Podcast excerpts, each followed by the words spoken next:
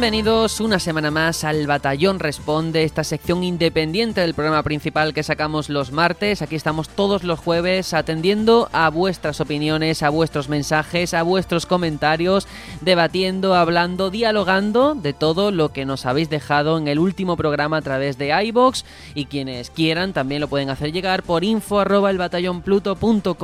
Pero no lo hago yo solo, ni muchísimo menos, sino también aquí estoy con mis compañeros. Aitor, hola, hola. Hola, hola, ¿cómo estamos?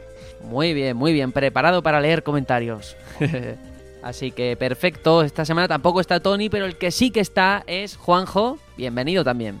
Hola, muy buenas. Aquí estamos esperando a que nos leas comentarios para ver qué, qué cosas interesantes nos dicen nuestros compañeros del batallón. Pues sí, Procedo a leer comentarios. El primero es de Mario Alberto Mariño, que nos ha hecho llegar varios, así que lo leo todo junto. Dice, el tema de los becarios. Sí, aquí uno de hostelería que le tocó el tema de los cocineros gratis. Me cabreó muchísimo. Tenéis toda la razón. Lo de Telltale no tiene nombre. Por cierto, muy de acuerdo con Juanjo con su opinión sobre cómo afrontar el tema de la gente que cobra por subir de nivel. Con respecto a la canción del Nino Kuni 2, así sí que se parece al himno del Sevilla una barbaridad. Espero que cambien la canción de cabecera de los lanzamientos por anuncios retro. Bueno, eh, sobre el tema de los becarios, de la hostelería, sí que yo lo conozco de primera mano por mi hermano, que ya lo he dicho en varias ocasiones, que está también metido en, ese sector y es horrible, es terrible y, desde luego muy desagradecido todo, todo ese trabajo. Te tiene que gustar mucho, ¿eh? eso sí que es verdad. Sí, es para alabarlo. Yo siempre digo que, es un trabajo muy mal pagado y, y en el que está mal mal mirado porque la gente te trata mal, es muy, muy engorroso. Y yo rompo una lanza tanto el que está en cocina como el que está en el servicio, porque es gente que, que coño, al fin y al cabo está trabajando para nosotros. Así que un, un saludo para todos y mucho ánimo. Pues sí. Javier Caminero por su parte pone yo reservé el Sea of Thieves a 24,90 euros en Amazon, menos 2 euros de Prime. Cambiaron la fecha de entrega al 27-28 de marzo. Espero que lo manden, ya os contaré. Muy buen podcast. Pues mira, hablábamos de a quién, qué loco tenía esa reserva hecha desde que se anunció. Pues aquí el compañero Javier Caminero. Madre mía. A 23 euritos, cuando ahora cuesta el triple. 70. 70. Es que es un caramelito, ¿eh? A ese precio. Sí, bueno, entiendo la parte de, Amazon que están ahí todo enfadados soltando juegos de 70 euros a 22 o 23, pero que se aguante, que apechugue. Pero que sí me gustaría que nos diera feedback y nos contara si le ha llegado en esta fecha, si ha retrasado o lo que sea. Ojalá y, escuche esto y nos no lo comente. Llega a un puerto. Sí, a ver, nunca mejor dicho. A ver, llegar llegará. Yo estoy seguro. A ver cuánto tarda, eso es lo malo. Javi Martín, por su parte, nos comenta sobre el tema del Elo Boosting, pagos y subidas. Creo que puedo aportar información. Habiendo pasado buen tiempo jugando a World of Warcraft y a League of Legends en estos dos, eh, en estos dos hay cosas que se pueden diferenciar de forma clara. En el WoW hay mucha gente que tiene varios personajes y claro, esto tienen que subirlo del 1 al 110 la primera vez que lo, que lo haces, pues bueno, lo disfrutas, pero las siguientes pueden ser algo tedioso. Ahí entra el pago, la subida al instante al 100 de forma oficial. Y esto es verdad, que Blizzard tú pagas y te lo hace, no te lo hace un chino. En el LOL ya el pago es porque te suban la cuenta en la clasificación o directamente comprar cuentas nuevas sin clasificación limpias, por si en la tuya tienes una clasificación muy baja y quieres reiniciar. En mi opinión es pagar por ahorrar tiempo. Si la gente quiere pagarlo, allá ellos. Yo al menos pienso que si eso no merece mi tiempo, tampoco mi dinero. Sí, sí, totalmente válida la opinión y además un tío que, que sabe de lo que habla. Así que ni mil palabras más. Al final es un, el tema de que si tú lo haces, o sea, Blizzard al final lo que hace es le da un botón y te sube instantáneamente 100 niveles. Es eso, no, no es un arduo trabajo de, perder tantas horas de, subida de nivel.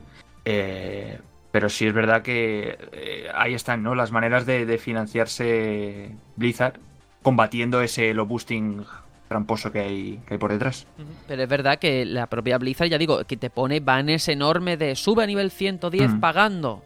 O sea, ellos que lo, están fomentando. Claro. Claro, es que no deja de ser un Blizzard Boosting. En vez de lo Blizzard boosting, Blizzard Boosting. Pero por sus canales. Mm. Ya, pero al final, ¿el mosqueo cuál es? El mosqueo no es que suba de manera ilegal. El mosqueo es que no pagues para subir. Eso es penoso, al final, a fin de cuentas. En fin, ahí está. Rocker dice, gran programa, el crunch no solo existe en la industria del videojuego, se ven desarrollos de aplicaciones y software en general. Sin ir más lejos, este podcast lo estoy escuchando mientras trabajo desde casa a las cuatro y media de la mañana de un martes. Y si bien yo trabajo en el área de desarrollo de un sistema de AS400 y no videojuegos, el crunch en esta área es muy similar, generalmente debido a la accesibilidad a nuestro puesto de trabajo, a fechas de entrega imposibles, a falta de beta testers y otros factores que se producen eh, donde hay mucho crunch en la informática en general. En fin, no quiero alargarme más, solo quería dejar esta pequeña reflexión y una recomendación un tanto rara.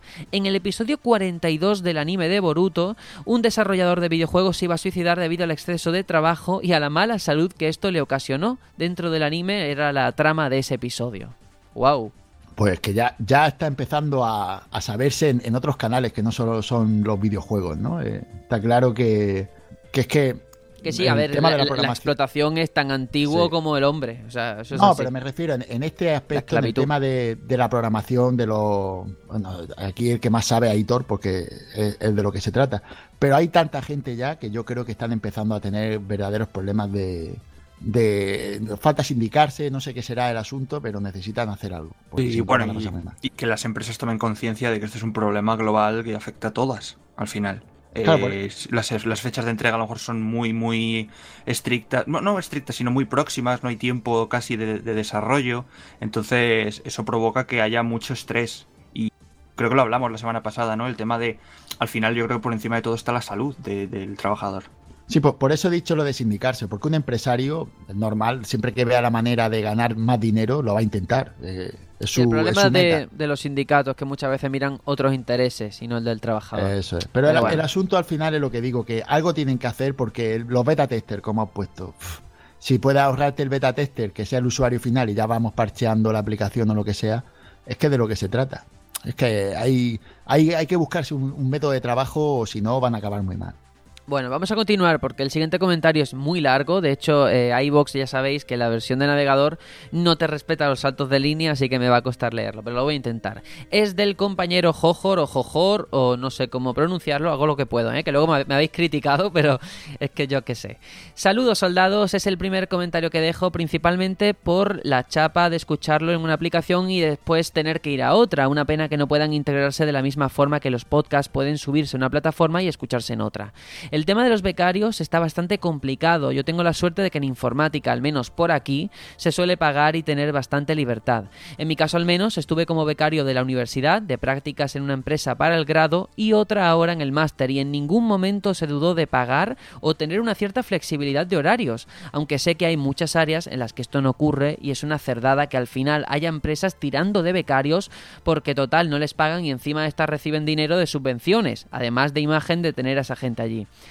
Sergio, he de decir que me habrías vendido el Nino Kuni 2 con las dudas que tenía hasta hace unos días, y lo empecé ayer. He jugado solo el principio, pero tiene pinta de que irá muy bien, aunque sí que ya se ve venir que la dificultad podría ser mayor. Respecto a la canción de Devilman, la verdad, qué cosas tenéis, está muy bien, aunque sea una versión muy distinta de la original, yo apoyo que se quede bien.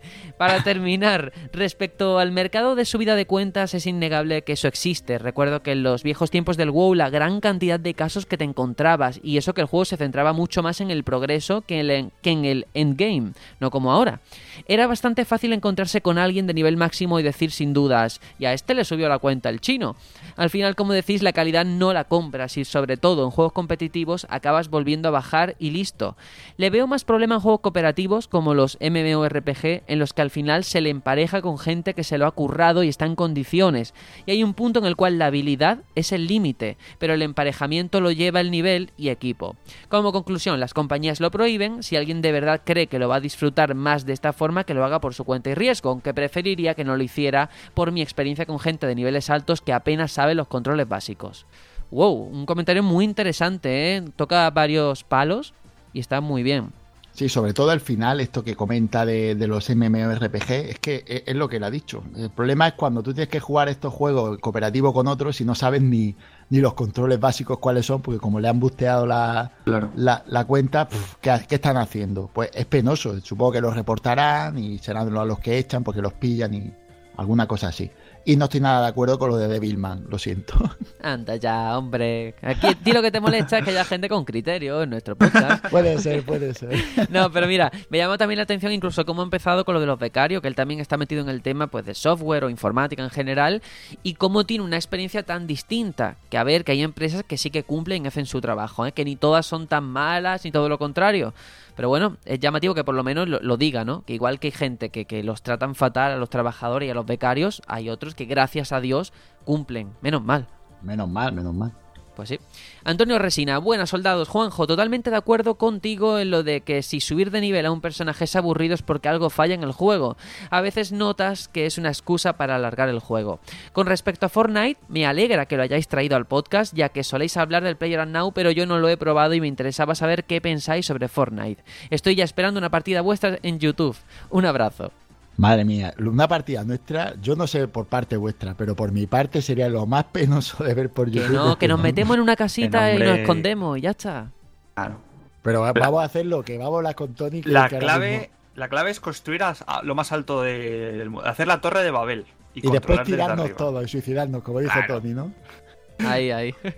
bueno, RSC por su parte dice, Montoro juega con un dado trucado, siempre sale el 6. Todo esto por lo que comenté del Nino Kuni 2, de esa escena de que los impuestos se decidían con un dado. Efectivamente, Montoro hace trampas.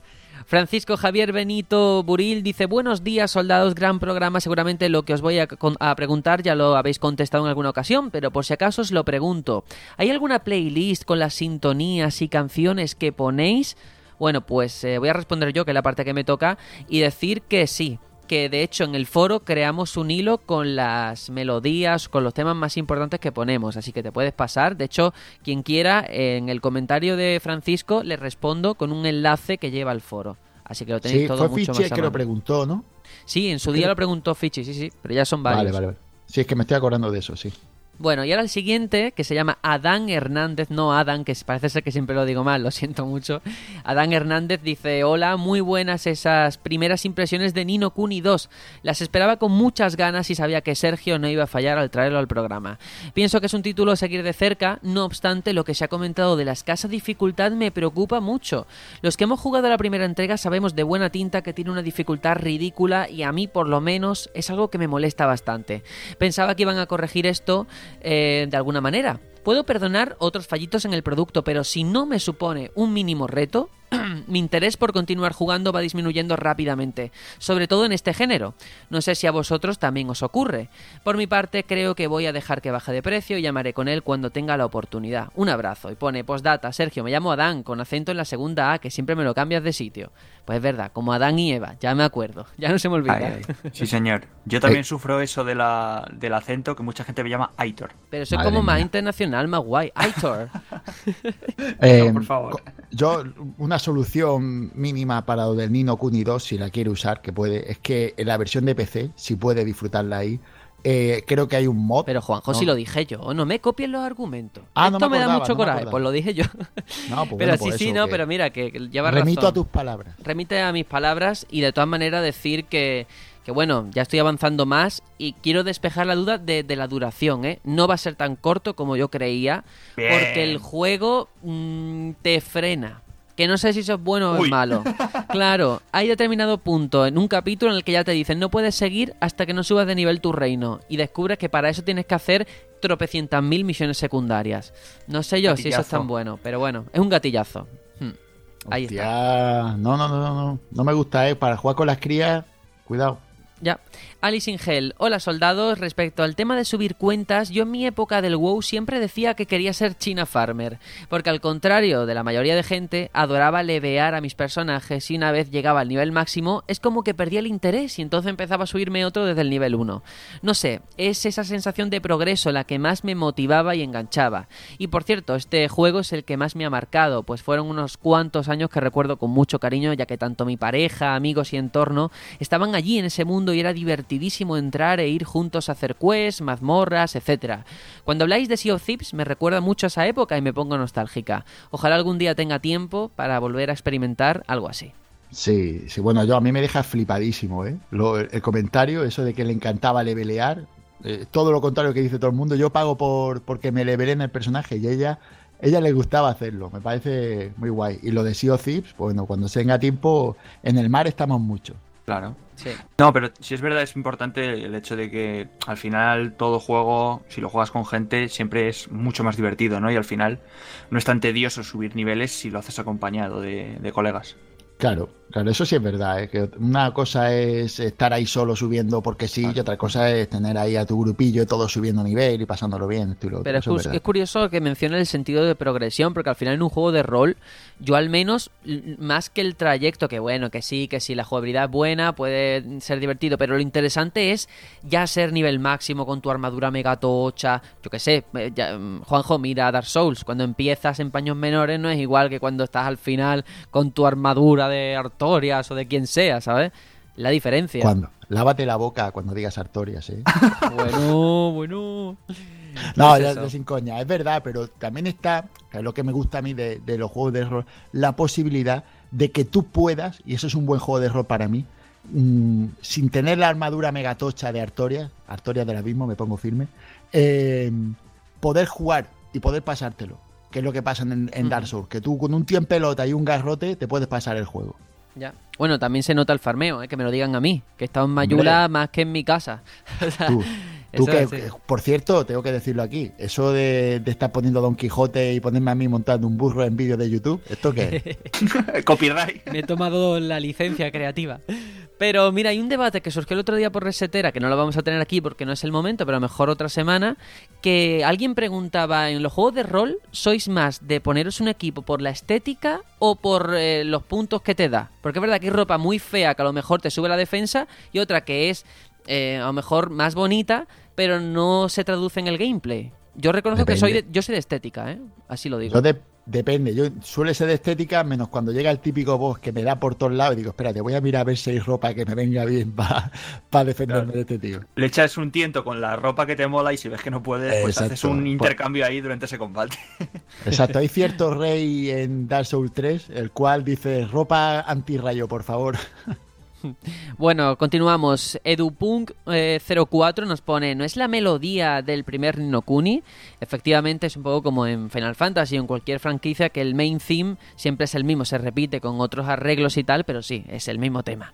Y por último, Peter Griffin dice, buenas batallón, tengo muchísimas ganas de probar Ninokuni 2 gracias a vosotros y al tráiler. Primero me agenciaré el de Play 3, que también tenía pintaza, y luego jugaré al de Nintendo DS, que debe de haber un parche al español. Respecto a lo de pagar a gente para que te suba el nivel del personaje me parece un comportamiento contrario a la esencia de un videojuego y absurdo, como lo de pasarse un juego por YouTube. Uno nunca deja de sorprenderse en este mundillo videojueguil. Juanjo dado en el clavo, si levear o farmear es aburrido es que ese juego no es tan bueno. Por último, quería preguntaros por el tema de los exclusivos. El otro día, viendo un vídeo de Slobulus, no sé si lo conoceréis, él abogaba porque hubiera muchos más exclusivos de cada plataforma y menos multis. Ponía de ejemplo la época de lucha entre Sega y Nintendo. Mi opinión es que si una saga o juego es exclusivo de X plataforma, debe serlo siempre o pasar a ser multi. Me fastidió en su día ser fan de Resident Evil en la Play 1 y en la siguiente generación salió Code Verónica en Dreamcast y el 0, el remake y Resident Evil 4 en GameCube. Al final dejaron de ser exclusivos pero solo porque esas consolas no triunfaron. ¿Qué pensáis vosotros? Pues eh, antes de meternos en esto, eh, que me interesa mucho decir que, mm, que Nino Kuni, el DDS, efectivamente hay un parche que lo puedes encontrar por internet. Y que, a ver, también te digo una cosa, igual que a Juanjo, que, todo el mundo me alaba a tu argumento, que, está muy bien, lo de si levear o farmear es aburrido, es que ese juego no es tan bueno. También concebimos nosotros el juego como una experiencia a lo mejor encaminada a que tenga un principio y un final, pero si hablamos de un juego online, yo creo que la cosa cambia, ¿eh? Que, que, que por eso la gente paga en el WoW. Pero bueno, que ahí está mi, opinión simplemente. Sobre el segundo tema, ¿qué pensáis vosotros del tema de los exclusivos y tal? Bueno, yo en este aspecto quería, quería comentar, primero, el Lobulul yo lo llevo siguiendo desde que, desde que estoy en YouTube, desde que los veo vídeos, es uno de mis, de mis, creo que ya lo nombré alguna vez hace tiempo, me encanta como youtuber, un tío respetuoso, un tío serio, habla del retro, genial en todos los aspectos. Y después, respecto a lo que habla de los exclusivos, eh, entiendo su punto de vista, tienes razón en que lo que más rabia da es que tú tengas una, una, una saga de multis y que vaya saltando de una plataforma a otra, como por ejemplo pasa con Kingdom Hearts. Es penoso decir, hostias, ¿cuántos sistemas tengo que tener para poder jugar a todos los juegos. Eso es lo que yo veo mal. Pero tengo que decir que a mí me encanta que los juegos sean multi, que estén en todas las plataformas posibles. A mí eso personalmente no me molesta, que hayan exclusivos. Y quiero decir, a mí lo que me gustaba de las generaciones antiguas es que había multis que eran exclusivos de, de la plataforma, y me explico. Por ejemplo, Hayward Jim, que era un juego que, gustaba mucho por la época de Mega Drive y Super Nintendo, eh, estaba en Mega Drive y Super Nintendo y eran diferentes los juegos en sí. En sí mismo tú jugabas de Mega Drive y tenía cosas distintas de Super Nintendo. Y así con muchas, muchos juegos. Eran distintos de una plataforma a otra. Pero ahí tiene mucho que ver el tema del desarrollo, ¿eh? que ha cambiado mucho. ya sabéis que al final todo el mundo, hoy en día se trabaja con un ordenador y lo exportas claro, que antes a todas no las se porteaban, Sergio, los juegos. Se hacían juegos distintos. Pero por eso digo que ha cambiado. Claro, eso no va a pasar, pero eso era lo perfecto. Que cada plataforma tenía su juego exclusivo, entre comillas, dentro de lo que lo perfecto si te tocaba la versión buena en tu consola. Si te tocaba todas la chunga, bueno, todas no eran buenas, ¿eh? Bueno, la mayoría de casos, una eran mejores que otras, pero ninguna era mala, per se. Me vengo a referir. Eh, una era peor o no, dependiendo de que vieras. Por ejemplo, yo el Sonic, el Sonic, el mítico Sonic, el de Mega Drive era muy bueno, pero es que el de Master System es totalmente distinto, es mucho más plataformeno y, menos de velocidad. Por lo tanto, era tan distinto que daba gusto jugarlo y no era una versión inferior, como puede pasar ahora con un juego de Play 3 y su conversión o tal de Play 4. Yo creo que, mm, hablando en 2018, que es el año en el que estamos, eh, en cuanto a exclusivos, yo creo que al final, por un lado, me encantaría que todo el mundo pudiese gustar, jugar al juego que a mí tanto me gusta. No decir, ah, que como yo tengo Wii U, por poner un caso, que es lo que pasó en la pasada generación, mm, que tú tengas una Play 3, pues te aguantas y lo voy a disfrutar yo más que tú. No, no, no. al final los juegos para que todos nos lo pasemos bien y compartamos. Ahora bien, entiendo que las exclusividades tienen que existir que tienen que coexistir con, con, los multijugadores y que al final es el reclamo que cada compañía tiene para venderte su plataforma, ¿no? Y yo creo que eso al final fomenta la competencia sana, que salgan IPs buenísimas y que haya un pique bueno. Desde luego. Yo creo que veo bastante bien el balance entre exclusivos y multis que hay en, en todas las plataformas, excepto quizá en, en, One, ¿no? En One sí que a lo mejor deberían ponerse un poco las pilas en cuanto a exclusivos. Pues sí, eh, bueno, es un tema que hemos tenido muchas veces, a ver este 3, si es tan decisivo para Microsoft como mucha gente dice o no. Y nada, que Juanjo, que lo que comentas, que tú llevas toda la razón, y que si estuviera Tony hablaría de Harry Potter, una vez más, de todas las versiones. Claro. no, pero que es que eso estaba muy bien, no lo digo de verdad. ¿eh? Era una manera de hacer exclusivo encubierto que le daban valor a tu juego. Siempre tu juego tenía un valor especial por ser tu plataforma, dentro de que todo era multi y básicamente eran los mismos. Es lo que se ha hecho con los Soul Calibur, esto de meterle un personaje distinto dependiendo de la plataforma. Pues eso antes era así en casi todos los multi. Bueno, vamos a continuar. José González Chávez eh, nos pone en el batallón Responde. Gracias por la mención, majete. Es decirle a Juanjo que es un juegazo y vale los 20 euretes que vale. Se refiere al Cuphead, creo. Antes de comprarlo estuve indagando sobre la versión física y según el estudio MDHR, sí, tenían intención de sacar la versión física pero que no sabían cuándo, así que por eso me decidí. Un saludo y a seguir así. Más cositas. Sí, es que... Hmm. No, iba a decir que Jos que lo que le pasó fue que estaba deseando jugarlo y al final le, comió, le comió el ansia y se lo pilló. Y lo, cuando lo vi por Twitter dije, lo tengo que comentar porque su caso es muy, muy particular de, de, esto que se comentó del anterior, del anterior comentario de un compañero que decía que es que los juegos que primero salían en tal y después en cual. Y pues me pareció muy, muy adecuado. Peter Griffin, que vuelve a ponernos un comentario, dice, buena batallón, bonita historia de cómo os conocisteis, la esperaba más épica, pero está bien, bueno, es que las cosas así surgen de, las casualidades, más bonito que eso no hay nada. Pido perdón a Aitor por decir que es madrileño, me lo apunto. Estoy en la misma situación que Juanjo con Cuphead y sigo esperando a que salga en físico, y mi caso es más enfermizo porque ni siquiera tengo Xbox One. Apoyo la creación de la sección Tony Técnica. Me parece un tema interesante saber las técnicas que usan los desarrolladores para crear sus obras. Yo ahora estoy aprendiendo algunas cosillas de este mundillo porque estoy colaborando con un amigo en un juego que esperamos que salga pronto para Play 4. Ya os iré informando. Eso, tú haces eh, spam por aquí que nosotros compartimos estas cosas, de verdad. Por último, ya me he pasado Dishonored 2, eh, aunque me sorprendió más el 1, pero lo recomiendo a todo el mundo que le gusten los juegos de sigilo y con una historia entretenida. Ahora he retomado Metroid Prime en su versión de Wii y no lo pienso soltar hasta que me lo acabe, aunque tenga que tirar de guía. Un saludo. Pues yo retomé el Metroid Prime, el Trilogy también de Wii, precisamente hace poco, el verano pasado, ¿eh? y lo gocé muchísimo. Yo le Sí, quiero a- hacer una recomendación a Peter Griffin, ahora que se ha acabado Dishonored 2. Si no lo has jugado, por favor, juega Prey. Además, estaba hace poco súper baratico. Además, eh, una versión con Steelbook y todo. O sea que si te moló Dishonored, con Prey yo creo que lo vas a gozar. Sí, Prey le va a encantar, sobre todo porque es lo mismo que Dishonored en cuanto al, al sistema de juego, pero en mundo abierto. Porque no hay fase de principio a fin, sino que es todo en un mismo entorno. Y a mí, como yo por recomendación de Más que mundo abierto, Metroidvania, ¿no? Sí, bueno, zona abierta. Quiero decir, todo se desarrolla en un sitio en el que tú tienes que ir, volver, sube, baja. Ahora las zonas cambian, ahora puedes entrar por aquí, ahora sales por Mucho allá. backtracking. Sí, y a mí por lo menos yo jugué por recomendación tuya y quedé totalmente enamorado. Es de los juegos del año pasado, el- para mí el mejor tapado. Pues ahí está la recomendación. Me encanta porque nos vamos pasando recomendaciones. Peter Griffin nos hace una, nosotros hacemos otra y eso está guay. Antonio Resina dice, buenas soldados. eh, yo también me encontré volviendo del colegio un billete de 10.000 pesetas y No puede gracias... ser. Pues sí. Y gracias a eso y algunos ahorrillos de mi hermano nos pudimos comprar la PlayStation junto con el mítico juego de lucha Bloody Roar. ¿Alguno lo jugó en su momento? Juegazo. Yo sí, yo sí, yo sí. Yo también. Es para mí, yo en Play 1 tenía como un tridente de juegos de luchas, mi- mis tres juegos preferidos, que era el Skull Rivals, el Rival Skull, mejor dicho, el Tekken y el Bloody Roar. Porque además este juego que eh, los personajes se transformaban en bestia, que me acuerdo, estaba muy chulo, era muy entretenido. Sí. Sí, bueno, este, quiero decir, ¿has dicho Skull Rival o era Rival? No me Yo creo que era Rival Skull. No me acuerdo bien. Bueno, el caso es Pero que vamos. mi tridente estaban también Bloody Roar Tekken y el otro era Battle Arena Toshinden.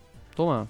que era otro también que estaba por ahí y mi Bloody Roar me encantaba por el rollo ese de las transformaciones me parecía genial y de hecho creo que, que si se retomara ahora tendría muy buena muy buen feeling ahora que lo de las 10.000 pesetas me parece que dos personas hayan encontrado un Porque de vi- 10.000 vivirán pesetas en la misma calle. Esa calle Esto- es la hostia. ¿eh? esto es- a- aquí por algún lado están mintiendo algunos no estáis diciendo la verdad que habéis metido la mano en el monedero de vuestra madre habéis cogido 10.000 pesetas sin vergüenza Y lo han tirado al suelo y han dicho, uy, que me lo he encontrado.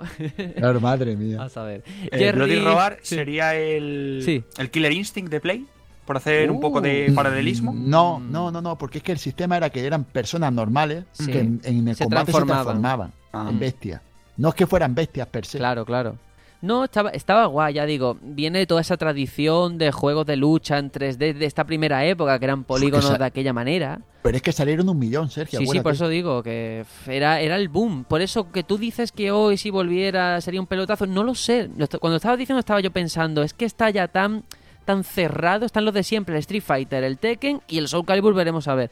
Y de ahí es difícil salir. Mortal Kombat. Bueno, y Mortal Kombat, sí, sí. Coño, y el Marvel este, de, digo de Marvel, DC, Universe. Ah, y pero tal, ¿no? ah, ese no tanto. No, pero digo que es la temática lo que Ya, me gusta. la el temática tema de que sí. en medio del combate cambie y tal, eso me gustaba a mí, tío. De No hecho, sé, salió luego uno, no sé si en Play 2 o en Xbox o algo así, y yo de ese sí que ya ni lo llegué a jugar. Y supongo que si no han sacado más es porque la gente le dio de lado, ¿no? No sé. Enterraría la franquicia ese y se acabó. O sea, seguro.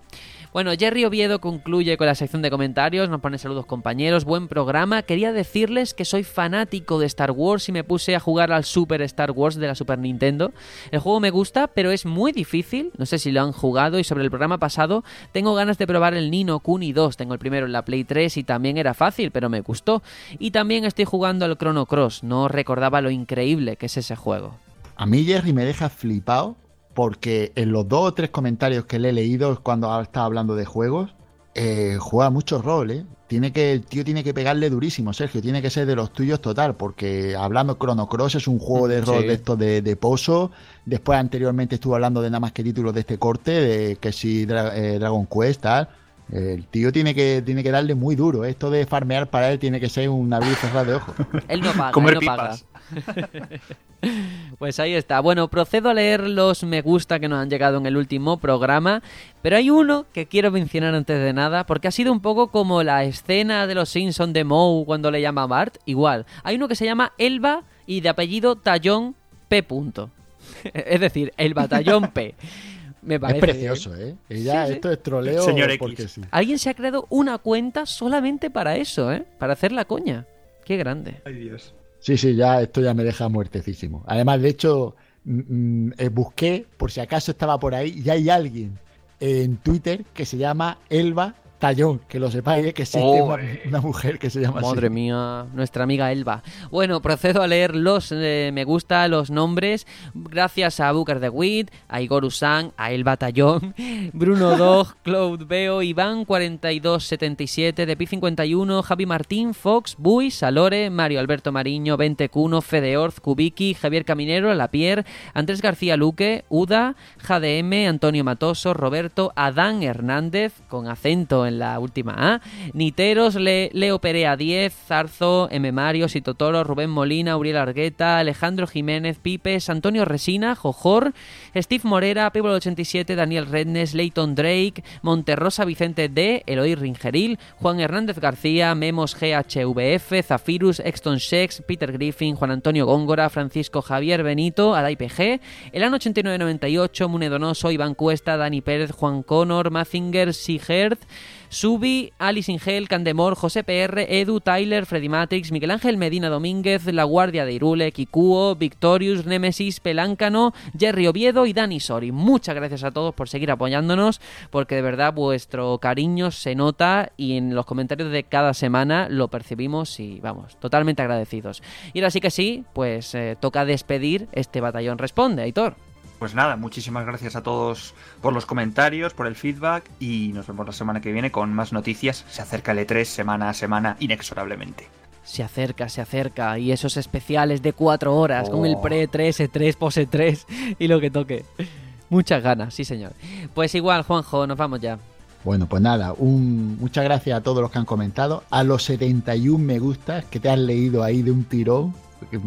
Un día no vas a poder hacerlo, Sergio. Vas a tener que pedir ayuda o te va a dar un. Es el Usain Bolt de, de la voz. Sí, sí, sí. Es y, verdad, y verdad. nada, decir que ahí tenemos nuestro, nuestro foro, chat o como queramos llamarlo de Discord. Para que, que si quieren ahí aporten, que están muy guay, que yo me lo paso muy bien comentando. De hecho, ahora mientras estaba viendo cómo la gente está hablando, no para la gente de sacar comentarios, de hablar de videojuegos, de cosas, a mí me encanta. Y, y nada, que nos vemos por ahí cuando quieran. quieran Pues sí, tenéis en la descripción de este audio en iVoox o donde nos escuchéis en vuestro servicio de podcaster favorito el enlace, la invitación para entrar en el Discord. Ahí os esperamos. Y nada, para esto y mucho más, la semana que viene. Adiós. Chao, chao.